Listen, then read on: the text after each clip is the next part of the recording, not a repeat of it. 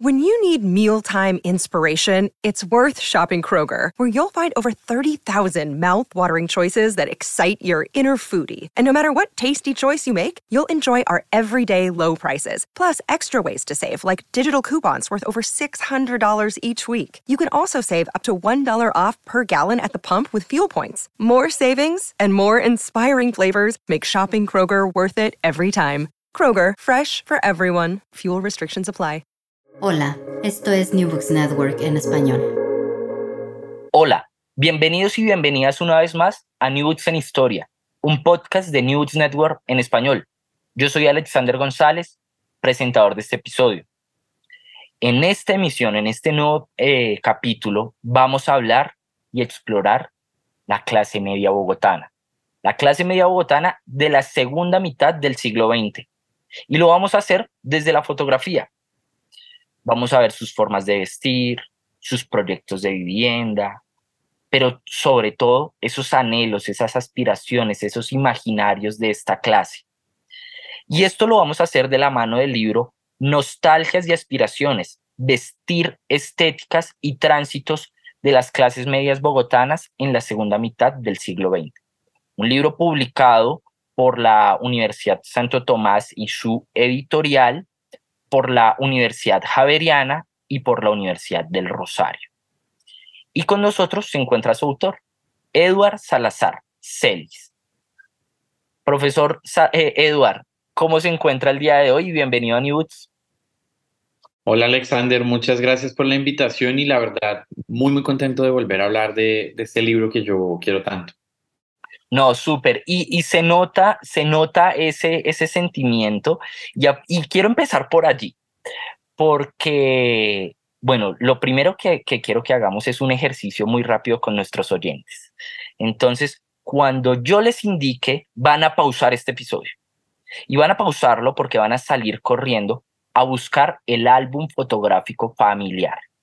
Ojalá que el álbum contenga fotos de sus abuelos, de sus tíos, de sus padres, bueno, en fin, eh, y miren un poquito las fotos que hay ahí, revisen cómo estaban vestidas eh, las personas, ustedes, si, aparecen allí, o sus abuelos, sus padres, la calle, los lugares eh, en donde se tomaron las fotos, bueno, en fin, las viviendas, las construcciones, y de pronto por ahí hay alguna foto así, y ténganlas en mente. La idea es que a medida que avanza este episodio, vayan pensando también en su álbum familiar y al final hagan ese ejercicio de, y, yo también, de, bueno, ¿qué nos quedó en nuestras fotos y qué es lo que contiene más allá de esas fotos de recuerdos, ese álbum, qué nos representan, qué nos muestran? Ese es, entonces, pausenlo, salgan corriendo por el álbum y ya regresamos. Listo, entonces supongo que ya una vez despausado, tienen su álbum. Y esto lo hago porque mm, eh, el libro tiene como punto de partida un baúl, un baúl que tiene una serie de objetos, eh, de objetos de don Saúl Salazar, el abuelo de Edward, de nuestro autor el día de hoy, y en donde habían escrituras, joyas, dinero, pero sobre todo fotos. Entonces, hablemos de ese álbum y del portafolio también de, de estímulos, de, de, esa beca de estímulos, que es como el insumo eh, digamos, monetario un poco, que le da vida a este libro. ¿Cómo nace Nostalgias y Aspiraciones? Es la pregunta. Muy bonito volver a recordar esa, esa imagen del baúl que también me acompañó mucho tiempo a mí en la vida cotidiana. Nostalgias y aspiraciones nace por una pregunta andante que ya venía trabajando yo hace mucho tiempo, es en mi pregrado, sobre eh, la moda en la ciudad de Bogotá. Em, por, la, por en general el lugar de la moda, em, y en ese caso, pues particularmente en, Bogotá, y nace eh, como una forma de tratar de entender el mundo de las apariencias por fuera de su versión más canónica y hegemónica, es decir, las grandes revistas de moda, las élites, eh, los diseñadores europeos blancos que le venden eh, un relato súper glamuroso y fabuloso a una minoría. Em, Entonces yo siempre he tratado de pensar esos relatos eh, estéticos, visuales, por fuera de, sus reinos hegemónicos. Eh, porque parto de la idea de que la moda como práctica, no como industria, la moda como práctica, le pertenece a todas las personas. Y todas las personas tenemos una relación directa, indirecta, de amor, de odio, lo que sea con el vestir, porque el cuerpo está irremediablemente vestido. lo está antes de nacer y lo está hasta después de muerto. Entonces, eh, me parecía, siempre me ha capturado esa relación. Eh, el otro germen de nostalgias y aspiraciones es una beca del Ministerio de Cultura y la Biblioteca Nacional que querían indagar los archivos de los fotógrafos Nereo López y Manuel H. Rodríguez, que conserva la Biblioteca Nacional. Yo me presenté, me gané una de las becas eh, y había que hacer un pequeño ensayo, pero pues yo me empecé obviamente a obsesionar y obsesionar obsesionar mucho con esas imágenes eh, hasta que se volvió un libro al cabo de los años, porque esa beca fue en el año 2016. Si no recuerdo, sí, en el 2016 y el libro salió publicado en el, en el 21, 22. Es decir, varios años pasaron ahí antes de, de ver la luz. Y yo, cuando me acerqué a esas fotografías, en las fotografías inevitablemente pues hay dos actores muy visibles, la ciudad y los cuerpos. Em, y esa ciudad que se muestra tiene unas características de clase en muchas fotografías inevitables. ¿Qué calles se retratan? ¿Qué barrios? ¿Qué, lugares no aparecen? Eh, ¿Qué ciudades aparecen en esa fotografía? O sea, ¿qué, qué, qué ciudades dentro de Bogotá aparecen en esas fotografías? y que, y que ciudadanos y ciudadanas salen y no salen y cómo salen vestidos, porque son fotografías, la fotografía necesariamente también indaga allí el cuerpo vestido.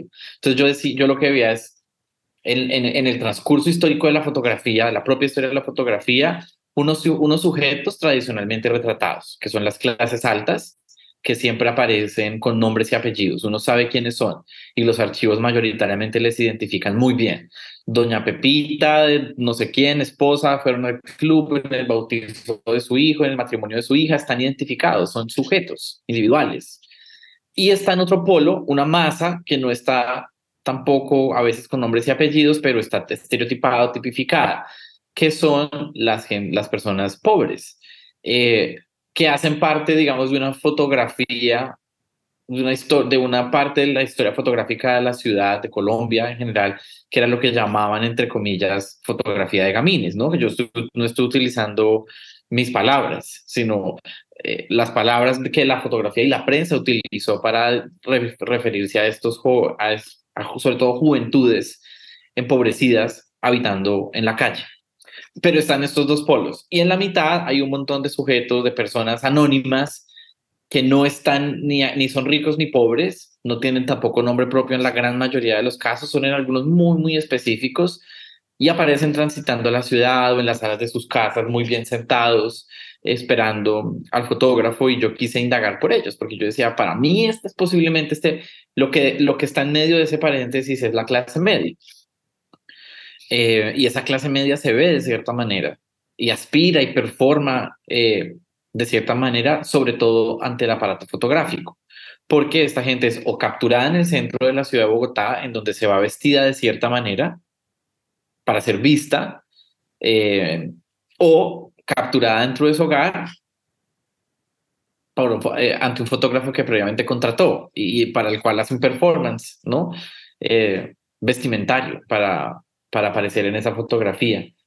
Eh, y el otro elemento finalmente que empezó a aparecer, no al comienzo de la investigación, sino posteriormente, fue la presencia de mi abuelo como otro sujeto de la clase media que compartía la misma historia de Nereo y Manuel H., de Nereo en el sentido de ser un migrante a la ciudad de Bogotá, de Nereo y Manuel H. de ser un hombre que nació en la pobreza, eh, pero que en la ciudad encontró, a partir de unos ciertos oficios también eh, leídos como oficios de clase media, la posibilidad del ascenso social, que es la historia de mucha gente migrante en la ciudad eh, de Bogotá y que se conecta y que en donde esa pequeña historia personal se empieza a conectar con la historia urbana y nacional de manera más amplia. Yo dije, pucha, mi abuelo y mi, mi propia biografía, pero sobre todo la de él, encaja en ese, en ese relato, en esa nostalgia y en esa aspiración y, entonces empiezan a cruzar como todos esos hilos y ahí nace el libro.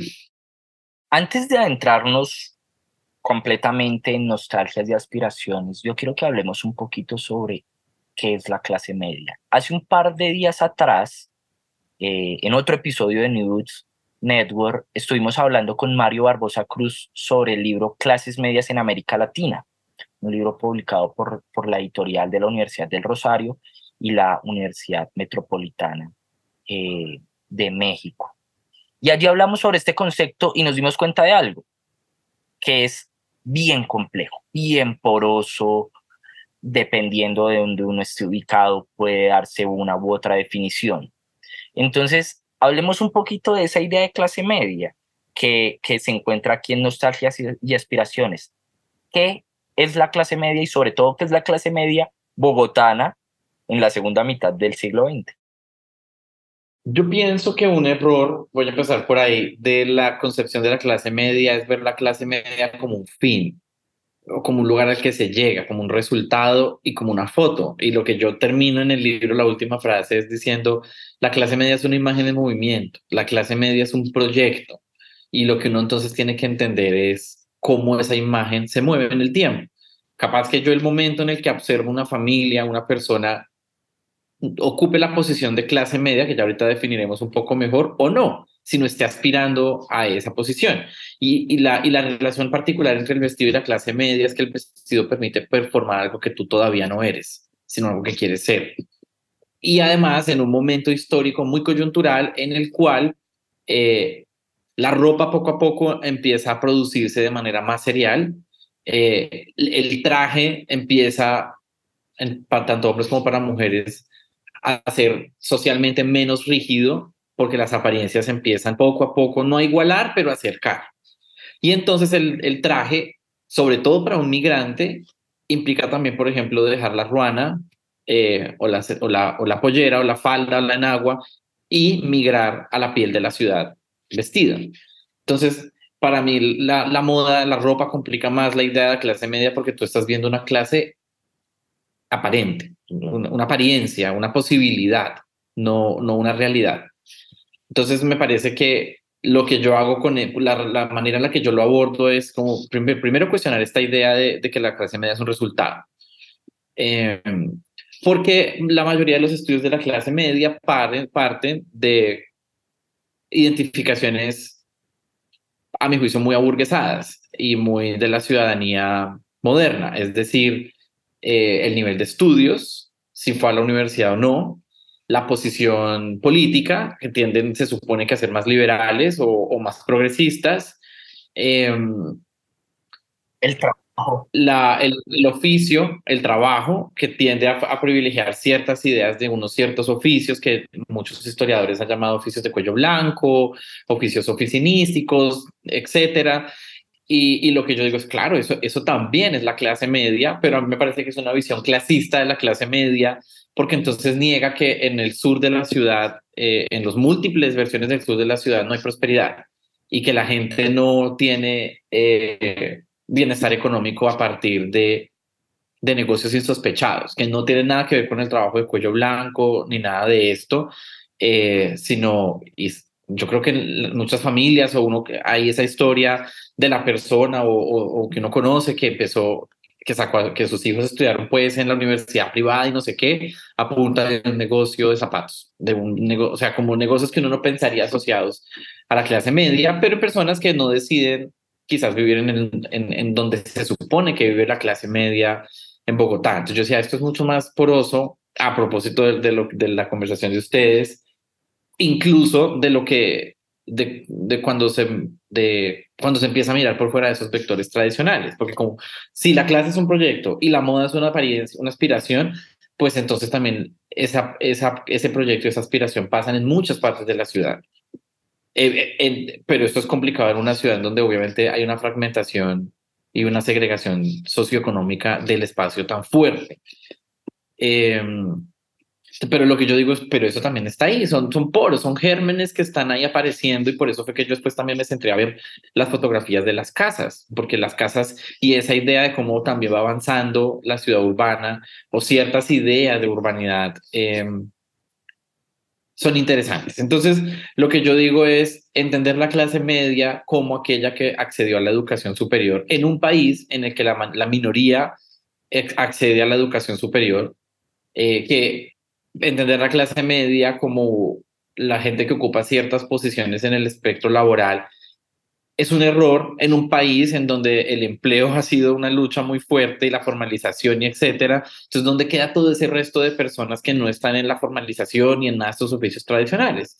Y justamente la, foto, la historia personal de Nebreo López y Manuel H. Rodríguez me sirve a mí mucho para eso, porque comparten la autodidact ser autodidactas. Manuel H. Eh, Nebreo López estudió fotografía por correspondencia eh, mi abuelo estudió relojería en México por correspondencia y empiezan y luego ocuparon oficios de la clase media. Eh, y particularmente en el caso de la fotografía es un oficio que, por ejemplo, Bourdieu llama un oficio de la clase media, porque no es, eh, es un oficio medio, no es arte, pero hay una expresividad. Entonces es oficio medio, entonces como que yo siempre esa medianía, esa porosidad está habitando esas definiciones y yo lo que quiero decir es como hay que mirar la clase media por fuera de esos vectores que entiende la clase media como un proyecto burgués. Eh, porque si no, pues vamos a ver lo que está escrito en la estadística, en los informes oficiales y no la textura de la cotidianidad. Hablando un poco de esa textura de la cotidianidad que la vemos reflejada en en, todas las fotos de, de, principio a fin, a mi parecer, eh, porque el libro está lleno de fotos, oyentes, está lleno de fotos. A ustedes les gusta mucho lo visual, bueno, pues este es un libro que nos trae eso.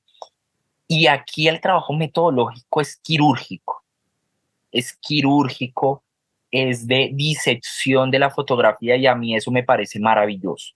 Entonces quiero que ustedes oyentes y nosotros también vayamos un segundo a la página 58 y 59 y a la que le sigue, a la página 60, porque allí hay una foto. Hay una foto de la Plaza de Bolívar de Bogotá.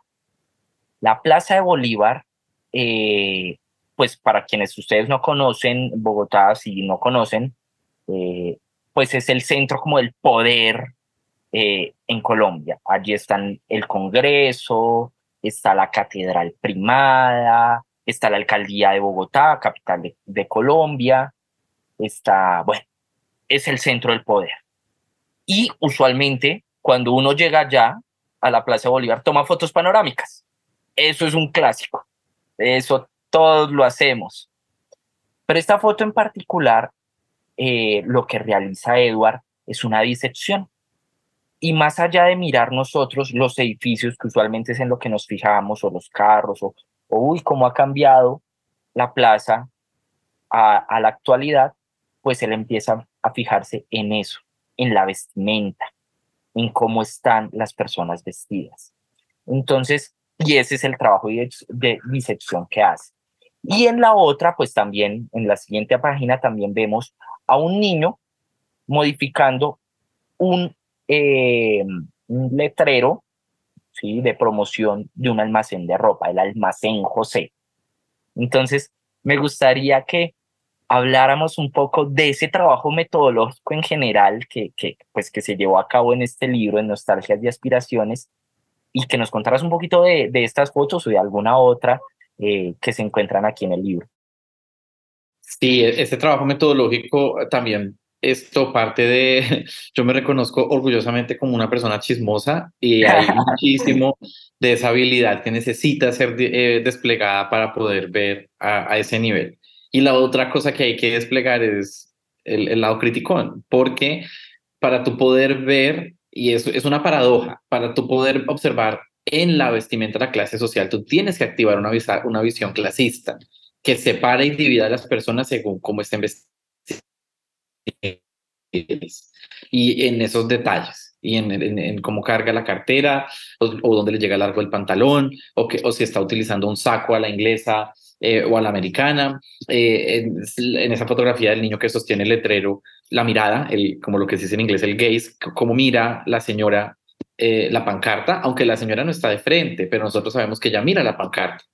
Esto, que es una pancarta de promoción de ropa. Y, luego mirar si lo que está promocionando el niño, pues la pancarta que sostiene el niño, es la ropa que ya tiene puesta o no. Eh, entonces ahí empieza como ese trabajo entre el chisme y, el, y, y, y la criticadera para poder observar y clasificar esa ropa, porque en últimas es un ejercicio de clasificación.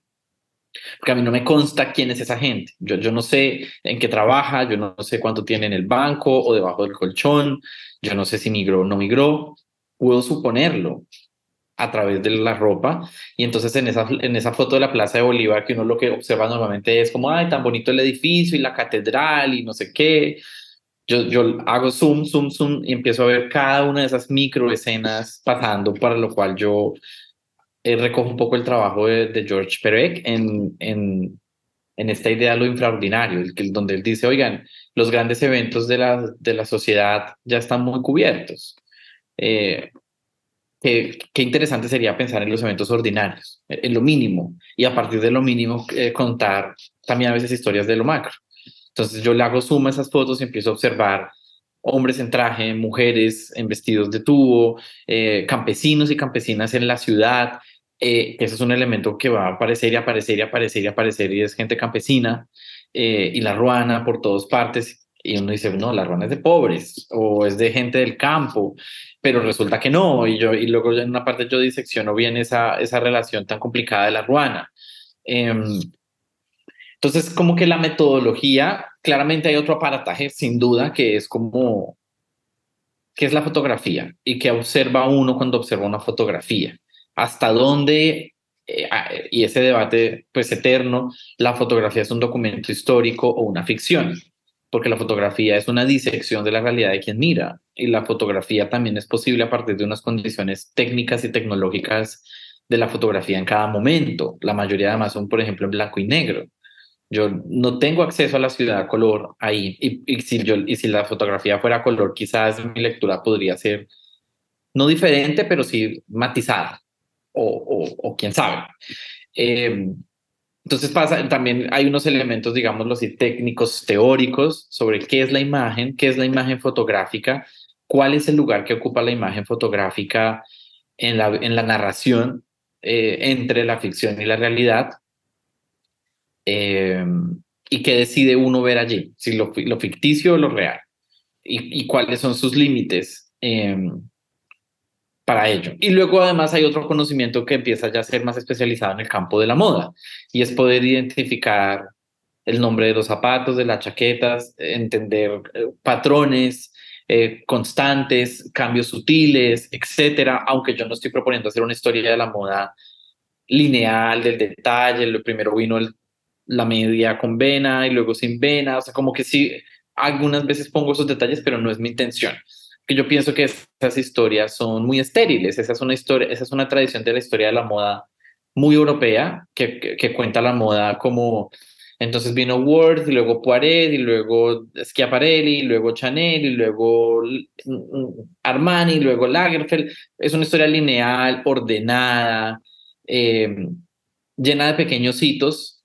autocontenidos eh, que, y que no se detienen nunca. Y yo siento que eso es una versión que la propia historia en, otras disciplinas, pues digamos, obviamente ha sido muy crítica de sí misma. Esa, esa versión positivista de la historia en general es peligrosa y en la moda pues también es, yo diría más de peligrosa, es eurocéntrica, porque cuenta la moda desde una perspectiva lineal en donde el historiador sí está buscando cómo cambia el vestido, pues seguramente va a encontrar cosas, pero no va a encontrar las contradicciones, no va a encontrar la multiplicidad, sino el orden.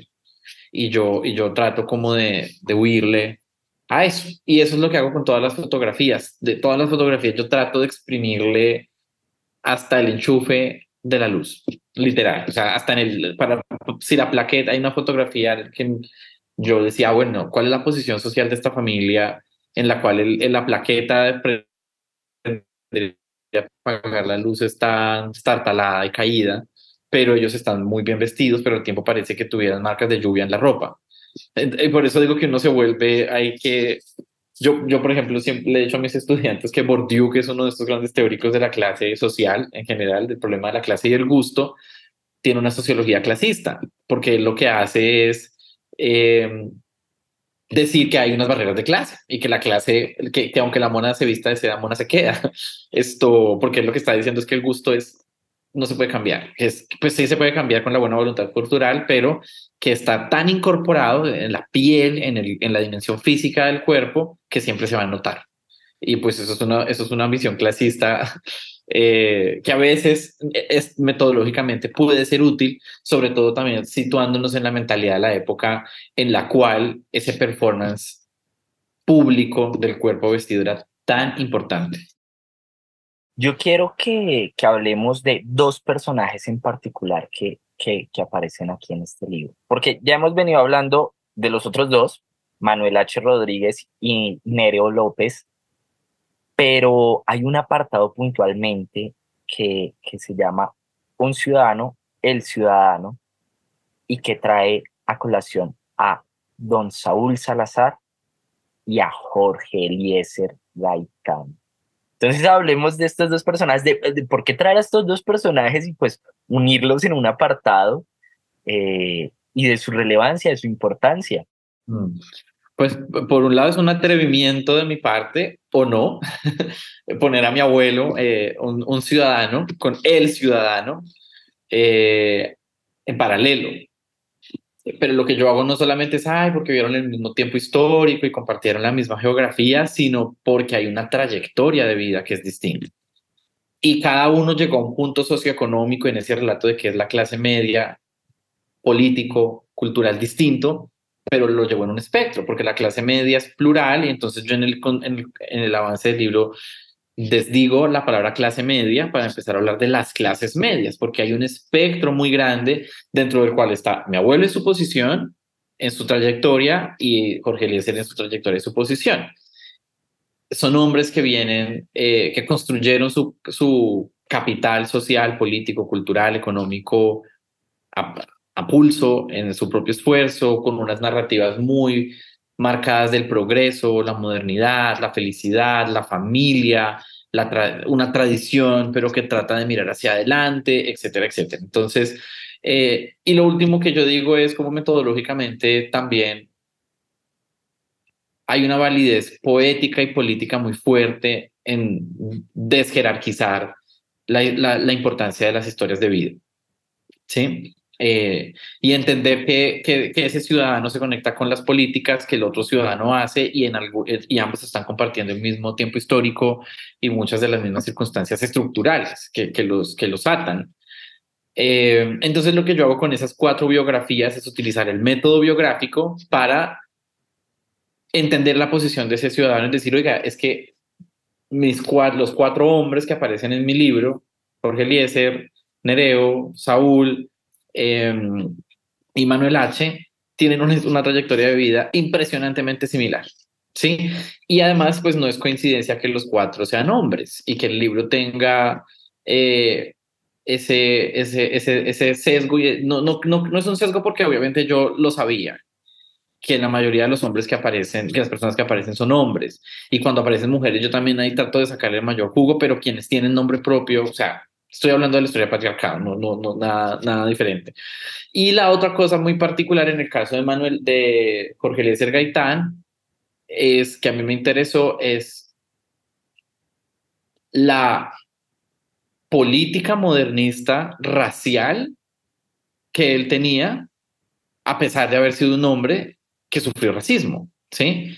Eh, por un lado, y por otro lado, al, al empezar a, involucrarse uno con sus discursos, con la biografía que le hizo su hija, que también es obviamente habita el terreno de la ficción, aunque es biográfica, pero también en el discurso, etcétera, uno empieza a ver que Gaitán pues tiene una mirada racista, ¿cierto? De, eh, sobre, sobre la ciudad y, la, y el higiene, y la higiene, y la, y la, y la ropa. Y él es un, una persona que en sí misma yo creo que él era un fashionista. O sea, cuando uno mira las fotografías de Gaitán en Medellín, las fotografías de, Gaitán en Bogotá, eh, uno ve un hombre perfectamente hecho y puesto con trajes a la moda, eh, con gafas aviador, eh, que le interesa la vida de los clubes, que tiene un discurso, digámoslo, liberal, progresista para su época, pero que en últimas también está buscando afianzar una idea, una cierta idea de progreso basada en el reflejo de la modernidad. Em, y mi abuelo, de su lado, em, lo que me llama la atención de su biografía es esa, al contrario un poco esa aspiración, esa nostalgia del campo y de la humildad y de la pobreza, en donde yo al comienzo del libro digo, como mi abuelo, mi abuelo insistía mucho en, ¿cierto? Nosotros los pobres, pero cuando a pesar, eh, cuando a pesar de esa enunciación, pues lo cierto es que dejó un montón de riqueza material, o sea, o de bienes, no riqueza, bienes materiales en su legado. Entonces uno se empieza a preguntar ahí, hay una, hay una, hay una polaridad muy interesante entre las nostalgias por, por algo, por el pasado, por el campo, por la ciudad de los años 20 o 30, pero también una aspiración de, triunfo, de mejorar, eh, de lo que sea. Y ahí se empiezan a encontrar un montón de temas. Otro tema en el que se podrían encontrar es mi abuelo utilizó la ruana eh, cada vez más de manera privada y como eso coincide con Gaitán haciéndole el feo a la ruana eh, y a muchas estéticas que él considera de mal gusto o, poco urbanas o poco modernas, eh, dentro de las cuales pues la ruana empieza a ser uno de esos objetos perseguidos. Eh, y el uniforme, que el uniforme puede ser el traje de corbata para la oficina o el uniforme del taxista, se vuelve parte importante de su, de su, de su programa de gobierno y él mismo encarna estos valores. Y la otra cosa que me interesó de Jorge Eliezer Gaitán es ya en, la biografía más familiar la relación con su esposa, que también era otra fashionista, de la cual la biografía de su hija cuenta una historia, a mí no me importa si es verdadera o falsa, pero cuenta una historia muy romantizada, que obviamente uno podría ver eh, cómo ese tropo se repite en la literatura y en la literatura, eh, en el melodrama, eh, de cómo iba a conocer a Gaitán, entonces y, ya, y era una familia que tenía dinero, pero ya no tenía tanto dinero, entonces cogió una cortina y, se, y le hicieron un vestido con la cortina, porque la cortina tenía un valor económico muy grande en un momento en el que los textiles tenían un valor económico muy grande, y con eso se hizo un vestido divina resplandeciente, pues para ir a, a conocer a, Jorge Luis Gaitán, que ya era tremendo personaje en el club de Medellín. Eh, y ahí aparece otra vez la moda, ¿cierto? En un club, pero se trata de una familia rica venida menos, de un hombre de que nació empobrecido y logró cierto bastante éxito económico y, reconocimiento social. Entonces, todo también esas cosas románticas que se construyen alrededor de la moda y del vestir siempre están ahí presentes. Y también utilizo la biografía de mi abuelo, por otro lado, para mostrar su relación con el traje, con la corbata, con la ruana. Eh, con las posesiones materiales. Yo incluso pongo una factura de, de, las cosas que él hizo, que compró para montar su negocio como relojero, siendo la relojería también un oficio muy de clase media eh, en la época. Esto, guardar una factura, o sea, tiene que haber un gesto muy poderoso cuando tú decides guardar, además la factura está en perfecto está, o sea, está bastante bien conservada, de hecho, posiblemente mi fotografía favorita del libro sea la de la factura. Em, entonces, como que yo trato de, usar la biografía y, moldear, la, no moldear, jugar plásticamente con la, con la biografía eh, para, para encontrar todos esos nudos que hablan de las nostalgias, las aspiraciones, la clase media, la masculinidad, la migración, la raza, ¿sí? Porque otra cosa que yo también voy a decir de ese archivo de fotografías es que la gente negra no existe. O sea, en la fotografía urbana de Manuel Lecho y Nereo López, eh, yo en, al final, de, en dos, dos o tres partes digo, el único personaje famoso que aparece en las fotografías de Nereo, sí, creo que es de Nereo, es Manuel Zapata Olivella. Eh, pero yo decido no incluir a Manuel Zapata Olivella, a pesar de que soy su fan eh, loco, porque me parece más una excepción es un gran escritor, es un prominente intelectual que ha tenido un recorrido, en una vida pública muy fuerte en las ciudades, de una familia además con mucha influencia en la cultura y en la intelectualidad negra colombiana. Yo digo, pues las fotografías de Manuel Zapata son una excepción, eh, pero de resto tú no ves gente negra, pero sí ves gente campesina, eh, pero no es necesariamente en la mayoría de los casos porque hubiera sido sujeto fotográfico, sino porque hay tantos que pues están en todas partes. Em, Entonces así como que lo que yo siempre trato de hacer es tejer con lo mínimo, con la, con la hebrita más delgada, a ver qué sale. En esas aspiraciones que yo creo que tenemos todavía, a quienes todavía se definen o nos definimos como clase media, yo creo que siempre está la vivienda. Y yo creo que crecí con mis papás eh, escuchándolos hablar sobre la importancia de la vivienda propia y una vivienda particular. Y aquí encontramos retratos de la ciudad. un, apartado bien interesante de fotografía de esos proyectos de vivienda, de, pero también de las calles, de los almacenes, de los supermercados, de los bares, de las construcciones, de, bueno, un montón de, de, cosas que tienen que ver alrededor de las construcciones y de la vivienda. Eh, y allí también encontramos pues la vivienda familiar, la vivienda económica. Hay una foto muy particular en la página 178 que es de la construcción del centro urbano Antonio, Antonio Nariño. Y al fondo se ve un, una valla publicitaria que dice, aquí se construye el centro urbano Antonio Nariño para la clase media. Entonces hablemos un poquito de eso, de, de, de, de, esas aspiraciones que también tiene la clase y que se ve reflejada en la ciudad, eh, en sus calles, eh, en lo que se aspira a ser como una ciudad moderna eh, y cómo, cómo, cómo se ven reflejadas esas estéticas que venimos hablando y esos anhelos en, en la fotografía y en la clase media bogotana de este entonces. Me gusta mucho esa pregunta porque recuerdo otra que alguien hace rato me hizo diciéndome, bueno, pero si este es un libro que se centra en el vestir y en las apariencias, ¿por qué de repente se mete con, con las construcciones? O sea, ¿qué tiene que ver la ropa y el textil con lo otro? Yo lo primero que pienso es que para mí uno de los errores metodológicos, teóricos, epistémicos más fuertes de la moda es estar tan autocontenida en el, en el, en el vestido textil en el objeto vestimentario, porque la vuelve un relato que no está conectado con nada más, sino con sí, consigo mismo. Cosa que no es cierta, particularmente para la ropa, particularmente para la moda, cuando una de sus funciones principales es el afuera.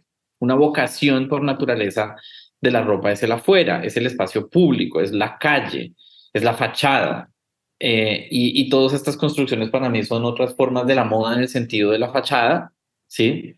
De la modernidad, de, qué se entiende por, y por modernidad y qué se entiende por aspiración y cómo todo se conecta y tú te vistes de una manera para habitar los espacios y los espacios te muestran cómo vestirte a partir de objetos y perdón, de dispositivos como la vitrina. Entonces, para mí hay una relación muy fuerte entre dos materialidades que parecieran opuestas, una muy blanda como la ropa y una muy dura como el concreto.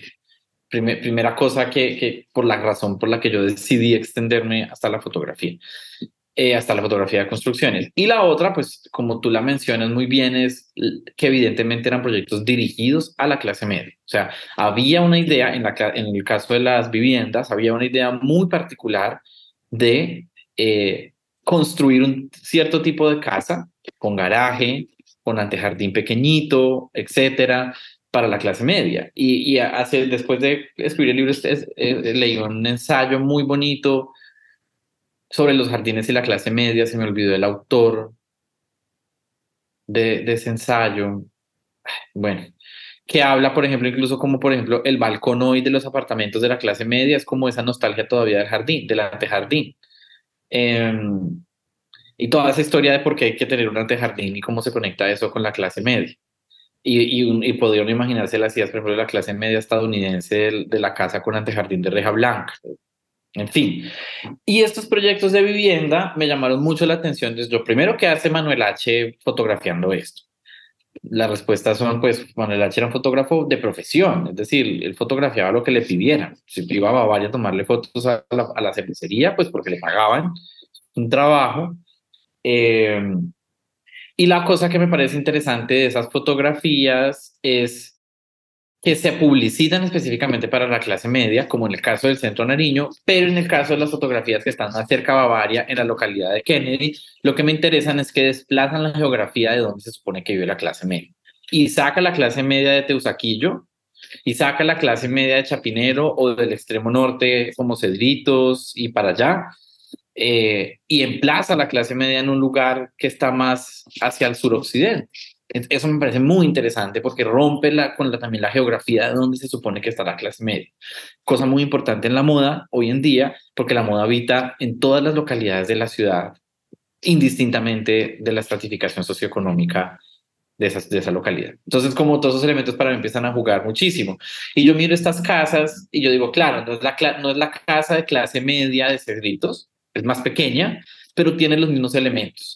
Un antejardín, un parqueadero, es de dos pisos, es independiente, es blanca, tiene esta, esta tradición de la arquitectura racional moderna que, se, que empieza, digamos, desde los años 30, 40, con estos nuevos proyectos financiados por instituciones públicas y privadas eh, para dirigir específicamente a un ciudadano de clase media, que tiene que ser blanco mestizo, que tiene que tener un trabajo estable, que tiene que ser heterosexual, que tiene que tener hijos e hijas y tiene que tener obviamente un, un, hogar nuclear en el cual se reproduce en ese hogar, en esa clase, en esa casa, pues el mismo sistema social eh, eternamente. Entonces, eso por ese lado.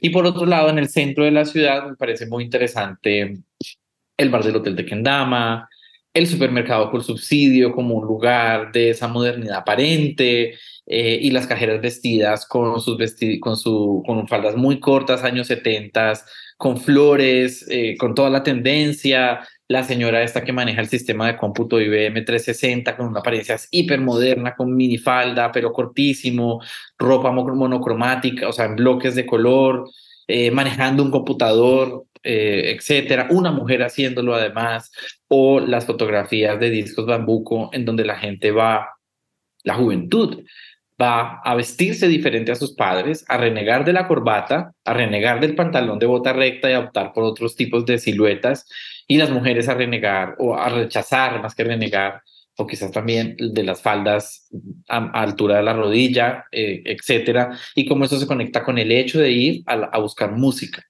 y, cierto tipo de música. Y ahí es, del, es una tienda de discos de las pocas donde aparece, por ejemplo, un hombre negro, que tiene un, un, creo que es un LP de salsa, si no me acuerdo mal, estoy totalmente seguro en la mano. Entonces ahí empiezan en esos espacios a aparecer formas que me dicen a mí, oigan, esta nostalgia de la ciudad elegante se rompe en estos espacios porque la gente se viste de otra manera para ir al bar Tequendama, se viste de otra manera para ir a la tienda a Escuela Rumbita y con subsidio está presentando otra estética eh, como es la del supermercado para la clase media, particularmente. Entonces, como que todos esos elementos, eh, me parece a mí, me pareció en su momento y todavía que pues hacía muy buen juego con el mundo de las apariencias. Para, para, para finalizar, creo que creo que vamos a finalizar un poco como comenzamos, y es con la imagen, con una imagen en transición, que también, pues, con el ejercicio que, que, hicimos al inicio con nuestros oyentes de, de la foto, espero que, que todo esto que hemos hablado lo estén pensando y estén diseccionando y estén chismoseando un poco sus propias fotos y sus propios álbumes familiares. Eh, pero al final hay una reflexión, un, último apartado que es eh, que se titula Transición. La transición es una imagen en movimiento. Y aquí aparece nuestra amada Yo soy Betty la Fea, eh, o nuestra conocidísima Café con aroma de mujer, o la, la clásica eh, novela Los Vitorinos. y allí hay unas representaciones en movimiento eh, sobre la clase media. Entonces, hablemos un poquito de ese, cierre, de ese cierre, por qué traer a colación también estas tres novelas tan conocidas en Colombia y, bueno, y, pues lo que nos quieras decir para cerrar e invitar a nuestros oyentes a, escuchar, a leer, a observar eh, y a consultar nostalgias y aspiraciones. Quise ser un poco literal con la idea de la imagen de movimiento como tú acabas perfectamente de darle al clavo, y es que son eh, proyectos audiovisuales, eh, no fotográficos, eh, pues están en movimiento, no son fotografías fijas más bien. Estas las tres novelas, por un lado. Por otro lado, porque en el capítulo anterior yo había discutido, había iniciado el capítulo con el el corto, el corto de un documental de José María Arzuaga, Rapsodia en Bogotá, que presenta una imagen de movimiento de una ciudad moderna en, más o menos una transición de 24 horas en un documento audiovisual preciosísimo, que está fijándose más en la ciudad como objeto físico que la gente, aunque la gente aparece, por supuesto. Entonces yo dije, bueno, pues estoy construyendo una imagen en movimiento eh, en una ciudadanía en la que empieza la televisión a tomar mucha fuerza, eh, la, como que estoy tratando de también acercarme a lo que sería en ese momento el futuro, ¿sí? que es la imagen, el video. Em, por un lado. Y por otro lado, pues la telenovela en América Latina y particularmente en Colombia ha tenido una relación muy fuerte con la clase social. O sea, Jesús Martín Barbero, por ejemplo, decía que todas las novelas de todas las novelas son, presentan siempre un conflicto de clase. Y las novelas, dice Jesús Martín Barbero, son de los lugares en los cuales la clase social se acerca y se mezcla, porque las novelas, las telenovelas siempre, o, en ese tropos más tradicional, resulta que la dueña de la fortuna era la empleada doméstica, pero luego se supo que era la, hija del patrón, o el rico se enamora de la pobre, o la pobre del, de la, o la rica del pobre, eh, y todos viven juntos y entonces todo, muchos dramas pasan en el espacio doméstico donde el, trabajo, las, las, trabajadoras domésticas están al lado de las patronas, etcétera, ¿sí? Voy a poner otro ejemplo, Pasión de Gavilanes, todo pasa en la, en la finca de, de las Elizondo, ¿no? Y ahí están los pobres, que son los reyes trabajando, y las ricas, que son ellas en la casa es muy interesante cómo la telenovela tiene ese relación, esa relación con la clase media, con la clase social. Y luego, pues estas tres novelas son muy discientes para mí de la trayectoria de la clase media. Los Victorinos, que además tienen un título original muy lindo, la novela de la que está basada la teleserie que se llama Cuando quiero llorar, no lloro, es un título preciosísimo, es un drama de clase social. Hay un Victorino rico, uno medio, y otro pobre. Y el Victorino medio es hijo de un peluquero o sea, es una persona que tiene un oficio, como Manuel H., como Nereo, como mi abuelo. Em, y el gran drama es que cuando las tres clases sociales se encuentren, Victorino, cuando Victorino se encuentra Victorino y Victorino, Victorino y Victorino morirán. Eh, es muy lindo y es muy diciente y es un retrato estereotípico, claramente muy fijo de que es la clase social, pero le pega muy bien al argumento del libro. Café con aroma de mujer para mí es la historia de una señora de Gaviota que migra a la ciudad, que se cambia del nombre a Carolina Olivares eh, y niega o esconde su pasado. Porque ella no estudió, ella se volvió una ejecutiva a punta de apariencias, a punta de ponerse aretes dorados de clip, divinamente, redondos, a pinarse para atrás y a imitar el sastre que utilizaban las otras ricas de la telenovela. Eh, pero ella era una campesina pobre y el, gran, el otro tema, el otro gran drama es que ella en algún, en todo el tiempo se le, entre comillas, sale el origen, porque es mal hablada, porque le gusta el aguardiente, porque tiene más carácter que las demás personas, pero lo que más me parece interesante es que su carácter no viene de emular a los hombres, sino de vivir en el campo. Y eso me parece también chévere, pero eso es otro relato de aspiración social. Y Betty la Fea entonces está la migración ahí y en, en, café. Y en Betty la Fea es una niña, pues, empezando en Betty niña, eh, que estudió en un colegio de monjas, que su papá le, vivía en Neutusaquillo, que su papá le pagó con mucho esfuerzo y la universidad, y etcétera, etcétera. Y entra a una empresa de moda, que ese es el, otro elemento ahí que a mí me interesa, eh, siendo una persona que se viste mal y que triunfa solamente cuando, se, cuando cambia la apariencia física. Entonces, como que eh, se repite y se repite, lo mismo le pasó a Carolina Olivares. Eh, el niño de los victorinos de la clase media estudia en un colegio de curas porque el papá piensa que allá va a estar más, educado. Eh, y está este tema de, pensar la clase media como un proyecto, no como una realidad necesariamente.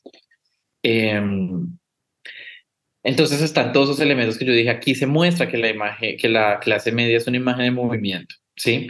Eh, y me salgo un poco de la fotografía y me voy a esos relatos. Y la otra razón un poco más era narrativa. Yo quería también producir un libro que se acercara más al ensayo. Eh, claramente que un sustento teórico, metodológico muy sólido, pues porque el libro igual pasó por evaluación de pares, está eh, producido dentro del sistema académico, sin duda, pero yo quería, insistía mucho, yo quiero que tenga un tono ensayístico, que uno pudiera leer solamente ese último capítulo como un ensayo y funcione perfectamente solo. El único capítulo que no funciona así sería el 2, creo que es el 2, que es donde está la teoría dura sobre la clase social. O bueno, podría funcionar como un capítulo teórico, eh, aunque yo luego empiezo a hablar de la fotografía. bueno, me desvié. El punto es que quería terminar con la idea de una imagen de movimiento que funciona como un ensayo. Y un ensayo, al, para cerrar un libro, para mí rompe la idea de un libro que tiene una conclusión. Porque un ensayo, al contrario de lo que una conclusión hace, es proponer temas y abrir preguntas, no cerrarlas y, retomar como la conclusión pudiera llegar a ser. Eh, y porque me gustan las telenovelas, esto, y me parecía perfecto y divino, esto, utilizar todos esos elementos ahí de la telenovela para cerrar el libro, que yo me imaginaba como un flip-flop de esos libros que uno, que son imágenes fijas, pero cuando uno lo mueve rápido, pues la imagen empieza a cobrar vida.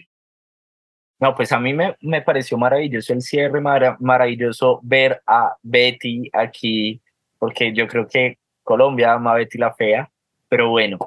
Eduard, muchísimas gracias por, por haber charlado con nosotros sobre el libro. Les recuerdo, oyentes, Nostalgias y aspiraciones, vestir estéticas y tránsitos de las clases medias bogotanas en la segunda mitad del siglo XX, para que lo consulten, para que lo lean, para que lo chismoseen, para que lo vean, para que se interesen también por eh, la fotografía y por sus fotografías, así como hicimos el ejercicio. Edward, de nuevo, muchísimas gracias. Muchas gracias a, a, ti, a la audiencia. Qué pena el título tan largo y por eso siempre es mejor abreviarlo como Nostalgias y Aspiraciones. Así es, Nostalgias y Aspiraciones. Y si, y si les interesa el tema de las clases medias, de nuevo les hago la invitación a que se peguen la pasadita por eh, el episodio que tuvimos anteriormente con Mario Barbosa Cruz sobre el libro Clases Medias en América Latina, Subjetividades, Prácticas y Genealogías. Ahí les dejo ese recomendado. Muchas gracias por haber estado en News en Historia, un podcast de News Network en español. Mi nombre es Alexander González y nos escuchamos en una próxima ocasión. Gracias por escuchar New Books Network en español.